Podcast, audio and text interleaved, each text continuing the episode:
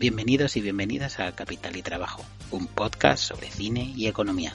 Os habla Santiago Sánchez Pajes.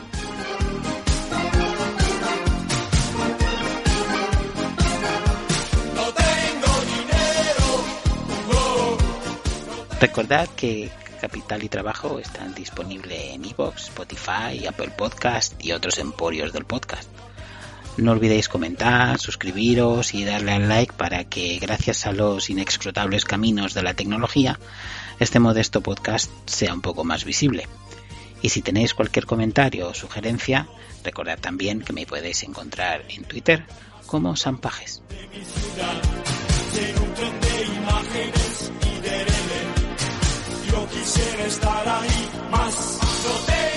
En el episodio de hoy hablaremos de Joy, una película reciente de 2015 a la que creo que no debe ser muy difícil acceder y protagonizada por Jennifer Lawrence, dirigida como suele ser habitual por David O. Russell.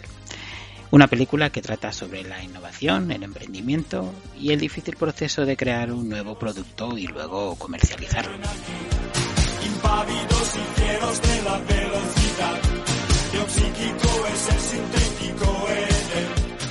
Cine gusta mucho de las historias sobre innovadores y emprendedores porque cuentan la trayectoria de un individuo que se enfrenta a todo tipo de dificultades para acabar después triunfando.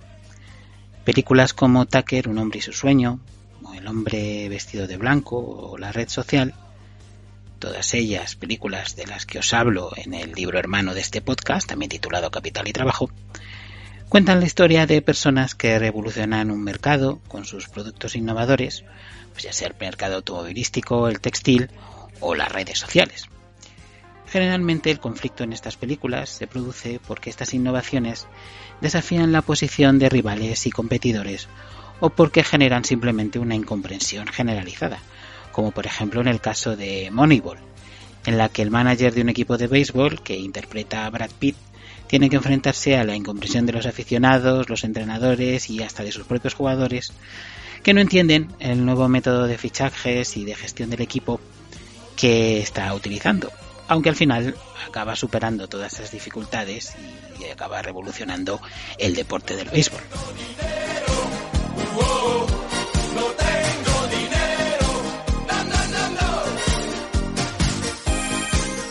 Este es más o menos el patrón narrativo que encontramos en todas estas películas sobre innovadores.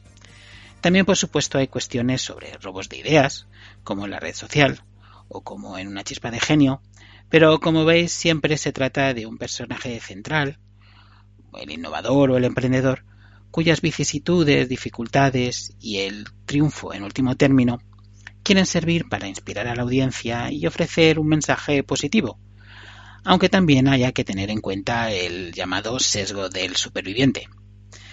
Me explico. Estas son todas historias de éxito basadas en casos reales, como estas películas que os he mencionado, así como por ejemplo Joy, de la que hablaremos ahora, y son las historias de aquellos que han conseguido llegar a alguna parte, que han llegado a, triunfar con sus innovaciones. Pero el cine o los youtubers o la prensa pues no nos cuentan nunca las historias de los muchos y de los muchos y muchas muchos más que lo intentaron y que no lo consiguieron.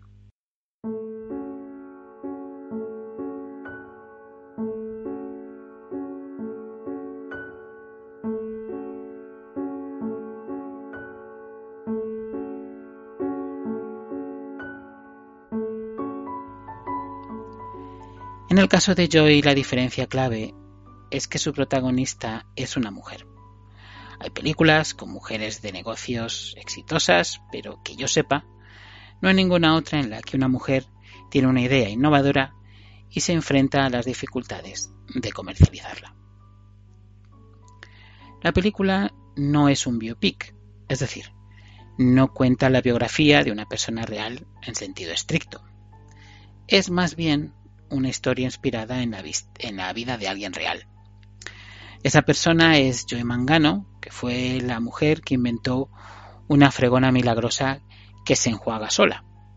Ese fue su primer éxito, porque de hecho Joy Mangano desarrolló, mm, o ha desarrollado, porque sigue viva, más de 100 patentes. como por ejemplo las perchas cubiertas con terciopelo para evitar que la ropa se caiga, un pequeño vaporizador para alisar las arrugas de la ropa. Como decía, la película no es un biopic, es una historia que está estilizada bajo los parámetros típicos del director David. Russell, al que siempre le gustan los personajes algo desquiciados, los montajes muy vertiginosos, las historias contadas con voz en off y el movimiento de la cámara por toda la escena, lo que a veces, lo que a veces hace que sus secuencias tengan con frecuencia un carácter parecido a una obra teatral. En este caso la jugada no le sale tan bien como en otras ocasiones porque el conjunto no acaba de cuajar. Le falta algo de definición, pero aún así, pues Joy se ve con bastante agrado.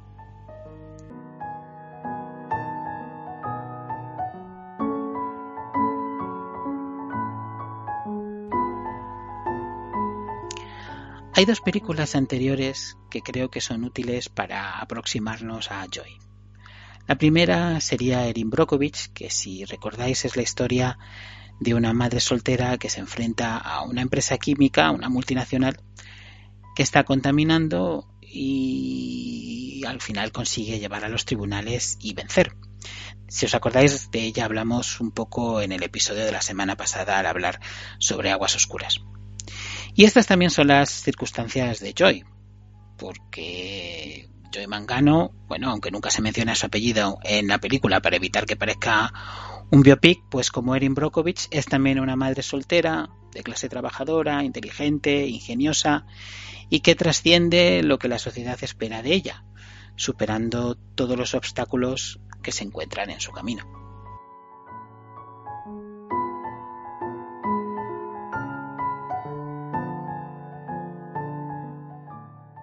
Si nos vamos un poco más al pasado, la otra película con la que Joy tiene muchos elementos en común es Alma en Suplicio. El título original quizá os suene más, Mildred Pierce, porque tuvo hace no mucho una nueva versión con Kate Winslet. Eh, Alma en Suplicio fue una película, es una película de Michael Curtis de 1945 en la que Joan Crawford interpretaba a una madre soltera también que consigue pasar de camarera a propietaria de una cadena de restaurantes gracias a su talento empresarial. Y como Joy, pues es una madre que quiere sacar adelante a sus hijas y darles todo, aunque también es ambiciosa y quiere triunfar.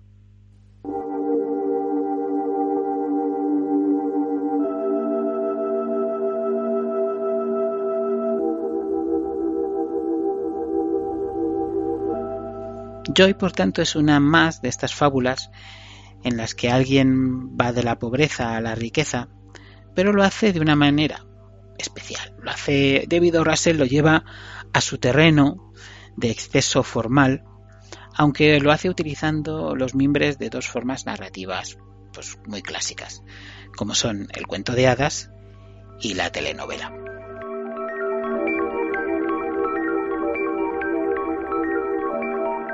Los elementos de la telenovela están presentes en la situación de Joy y su familia, que es bastante rocambolesca e inusual.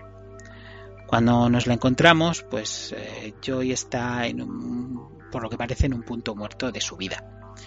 Se nos dice que fue la mejor estudiante de su instituto y que fue admitida en la universidad, pero que al final decidió no, no estudiar allí porque sus padres se divorciaron y ella pensó que debía ayudar a su familia buscando un trabajo. Fue entonces cuando conoció a un músico venezolano del que se enamora, interpretado por Edgar Ramírez, que está bastante divertido. Se casa con él, tiene dos hijas, pero se divorcian enseguida. La película nos dice muy claramente y muy pronto que Tony el cantante pues no es alguien que vaya a ser el típico cabeza de familia y que Joy no puede esperar que él vaya a mantenerla a ella y a su familia. Por eso cuando conocemos a Joy, pues es simplemente una madre soltera con dos hijos, que apenas puede pagar la hipoteca, que vive con su familia, incluyendo su ex marido, que vive en el sótano, porque son siguen siendo buenos amigos y además él no tiene otro sitio donde ir. Mientras su madre se pasa el día viendo telenovelas en la cama y cepillándose el pelo. Su padre, el que interpreta a Robert De Niro, tiene una empresa de reparación de camiones y Joyce se encarga a veces de la contabilidad. Y cuando la novia del padre le deja, pues se viene a vivir con Joy también en el sótano, con el ex marido. De hecho, la película tiene bastantes momentos muy divertidos de conflicto entre el padre y el ex marido, que por supuesto se lleva muy mal. Y luego están los hijos, a los que evidentemente Joy ve muy poco y que también son fuente de contratiempos, pues lo normal, ¿no? Porque están enfermos o simplemente hay que atenderles. Así que, como veis, pues la situación personal de Joy pues es muy telenovelesca.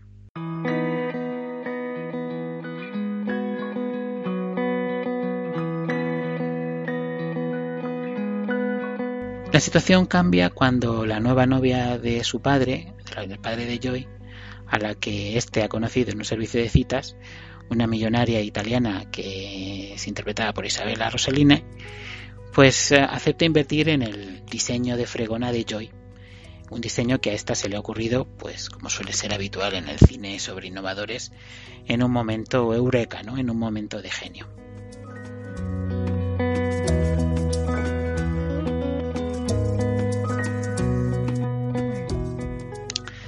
Así que además de los elementos de telenovela con sus embrollos familiares, pues hay también ese componente de cuento de hadas. Porque Joy también es una fábula sobre una niña a la que le gustaba inventar cosas y tener ideas y que al final acaba triunfando. Esa historia nos la cuenta la abuela, que además de ser un personaje, también es la voz en off, y que sirve de pilar para Joy en los momentos difíciles y que ejerce como contrapeso necesario a la influencia generalmente bastante disruptora de sus padres y de su exmarido, porque aquello es un poco la casa de Tócame Roque y además en un primer momento nadie cree en ella y en sus inventos. La abuela es la única persona que cree en ella. De hecho, aún así, la abuela es un personaje bastante estereotípico porque funciona como una hada madrina y ayuda a Joy a centrarse y es cariñosa con ella cuando nadie más lo es.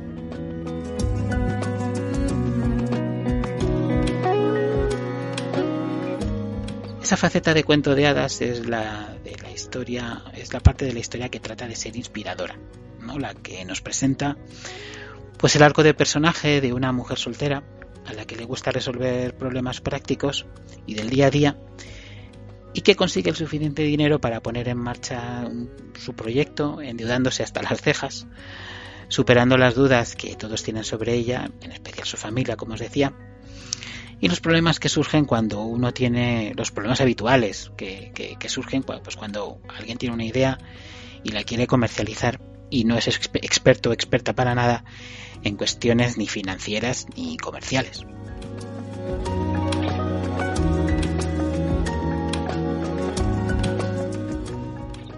Esa inexperiencia hace que Joy sea especialmente vulnerable a estafadores y charlatanes.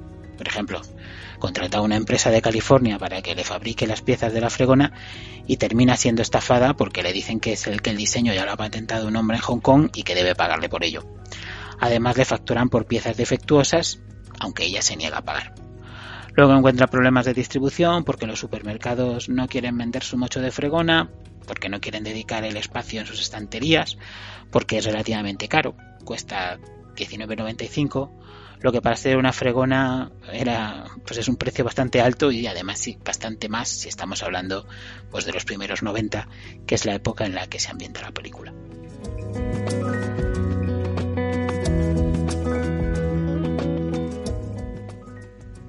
Expone entonces cuando conoce a Neil Walker, que lo interpreta Bradley Cooper, un ejecutivo del recién creado canal de televisión QVC, que es lo que conocemos en España como la teletienda, y cuyas tres siglas, QVC, son las tres que corresponden a los principios, en inglés, a los principios de este canal, calidad, valor y conveniencia.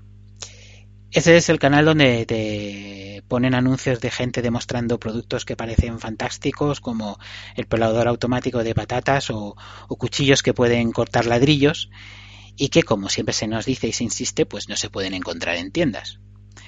Así que Walker, bueno, pues le da una oportunidad a Joy de publicitar su fregona en uno de estos spots, aunque para ello Joy tiene que fabricar 50.000 unidades, por si acaso pues tiene éxito y hay que venderlas, y para ello tiene que hipotecar su casa por segunda vez.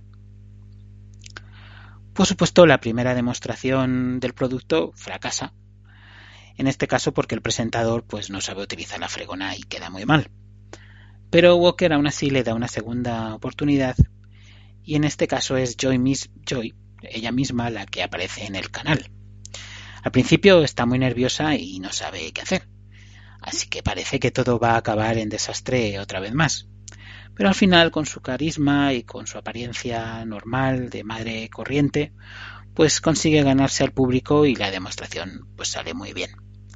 De hecho, en la aparición en la teletienda de la Join Mangano Real, pues vendió 18.000 fregonas en solo 30 minutos.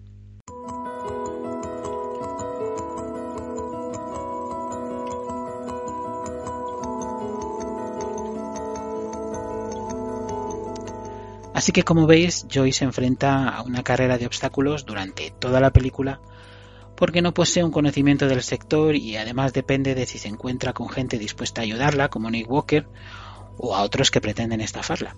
De hecho, en el acto final de la película, Joy se tiene que enfrentar contra el fabricante que le ha robado la patente. Y en ese sentido, pues el mensaje de la película está bastante claro. Y además lo vemos muy claramente también en un par de frases que Joy le dice a una de sus hijas. Eh, una es hemos llegado hasta aquí gracias al trabajo duro, la paciencia y la humildad. Y otra en la que le dice que no debes pensar nunca que el mundo te debe algo porque el mundo no te debe nada. Pues como veis son ideas muy habituales eh, de la retórica de los llamados emprendedores, pues esta idea de que puedes conseguir todo lo que quieres eh, y que no debes esperar nunca nada de nadie.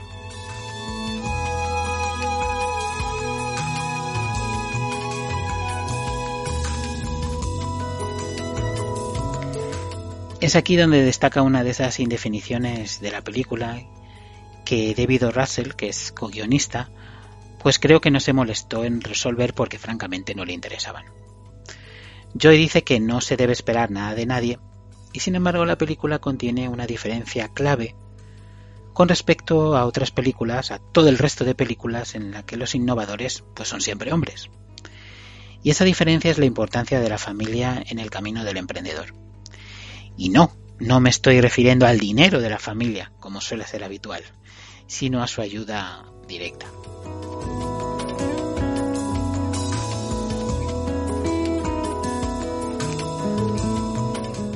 Es verdad que en algunas otras películas de este subgénero, como Tucker, Un hombre y su sueño, o en Destellos de genio, que creo que antes se llamado Chispa de genio, eh, Destellos de genio creo que es el título en castellano, que trataba sobre el inventor del limpio de parabrisas intermitente al que le roban su idea, pues en estas dos películas la familia es muy importante. Pero incluso en Destellos de Genio la familia va y viene porque el inventor se obsesiona y acaba haciéndose imposible tratar con él. En otras de estas historias, pues la familia está en un segundo plano. Generalmente pues vemos a la esposa preocupada advirtiéndole de que no va por buen camino o apoyando a su marido cuando se desmoraliza. O simplemente la familia no existe. O incluso en el caso de la red social, la innovación surge del enfrentamiento con la esfera afectiva. Pues a Mark Zuckerberg en la película de, de David Fincher, pues se le ocurre la idea de Facebook cuando su novia le deja.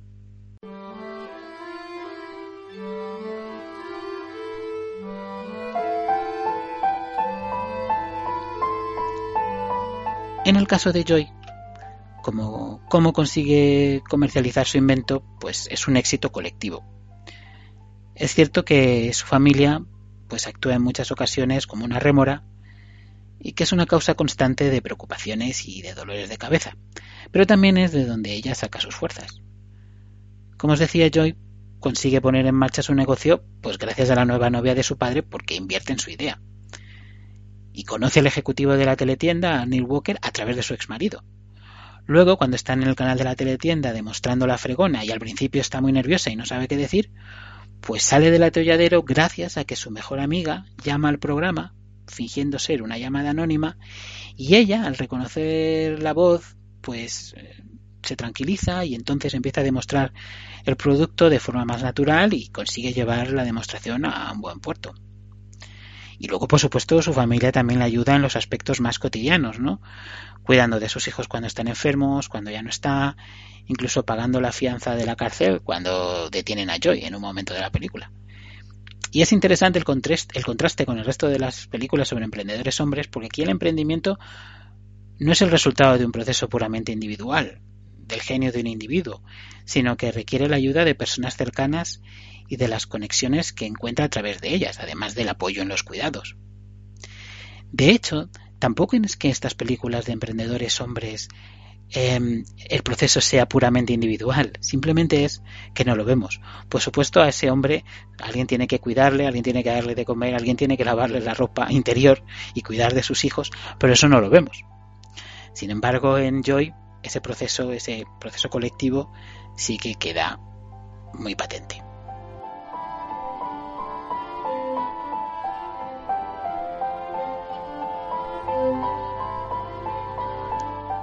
Con todo esto tampoco creo que Joy se plantee ni quiera ser una película feminista. Ahí creo que está otra de sus indefiniciones. Es cierto que Joy se enfrenta al sexismo, empezando por su propio padre, que en un momento dice que la culpa de todo lo que le pasa a su hija, de todo lo malo, es suya, de él, porque fue él quien le dio la confianza para pensar que ella iba a ser algo más que una ama de casa aburrida. Claro, eso no es algo muy agradable para que te lo diga tu padre para animarte a ser inventora, aunque al final pues termine también apoyándola. También hay una escena en la que Joy presenta su producto en una reunión a un grupo de ejecutivos y bueno, pues estos hacen, se dedican a hacer comentarios sexistas y despectivos hacia ella. Pero creo de nuevo que David Russell está más interesado en sus personajes que en sus circunstancias o su contexto. Sí, superficialmente se trata de una historia de una mujer que se hace a sí misma contra viento y marea, pero lo que inventa son productos para otras amas de casa, que está muy bien, si eso no es el problema. Eh, no inventa algo que cambie una industria entera, ¿no? Y, en ello también se diferencia de la mayoría de las películas en las que las innovadores son hombres, ¿no? Pero quizá eso esté diciendo algo no tanto como algunos comentaristas o críticos han querido decir sobre, sobre David Russell, sino que también podríamos decirlo sobre el papel, sobre que quizá esto lo que diga es algo sobre el papel de la mujer en la economía y en la innovación. Sabemos que un porcentaje demasiado bajo de mujeres son innovadoras o están entre los que se encuentran entre las, las personas que, eh, consiguen patentes. Y este claro desequilibrio que hay en la economía y en la innovación, pues acaba, acaba viéndose también en la película. Probablemente de una manera involuntaria, pero quizás sea la causa del contraste entre Joy, que inventa una fregona, y Zuckerberg, que inventa la red social más exitosa del planeta.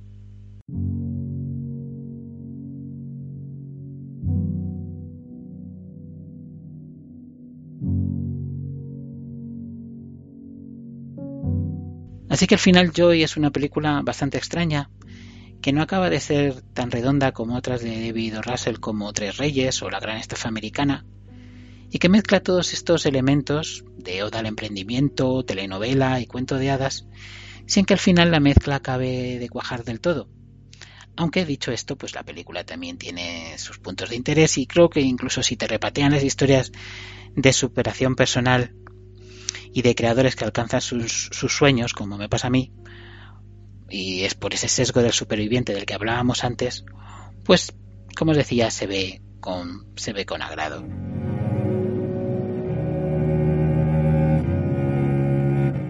Bueno, y esto es todo lo que os tenía que contar sobre Joy, esta película de 2015 sobre innovación y emprendimiento. Y para acabar, como siempre, pues también una canción y esta semana, en vez de buscar una que tratara sobre el tema del episodio, como me ha resultado, me resultaba bastante difícil, pues en vez de eso he pensado en traeros una canción que sea en sí misma una innovación. Una canción que revolucionará la música popular.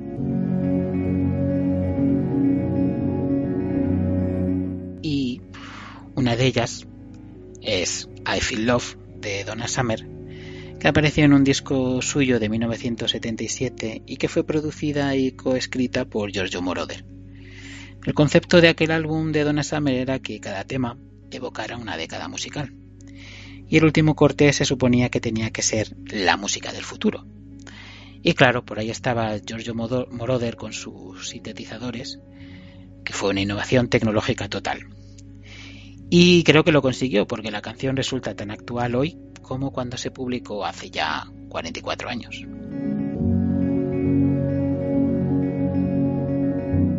Feel Love se considera como uno de los momentos claves en la evolución de la música popular, como el momento en el que la música disco dio paso a la música dance o a la música electrónica de baile. Es verdad que había gente como Kraftwerk que ya había utilizado sintetizadores, pero no ofrecían esa diversión y libertad como la que traería la música de baile. Fue una innovación que revolucionó la música y que, trajo todo tipo de imitadores, ¿no? Canciones que eh, Love influyó a gente como David Bowie, Brian Eno, Blondie y tuvo un impacto significativo en un montón de géneros durante la siguiente década como la New Wave, el post-punk y por supuesto la música electrónica como el italo disco, el house, el techno, bueno, de todo. Así que os dejo con I Love de Donna Summer ah, y con esto me despido por esta semana. Volveremos la semana que viene con el sexto y último episodio de Capital y Trabajo de esta temporada. Hasta entonces, por favor, cuidaos mucho. Adiós.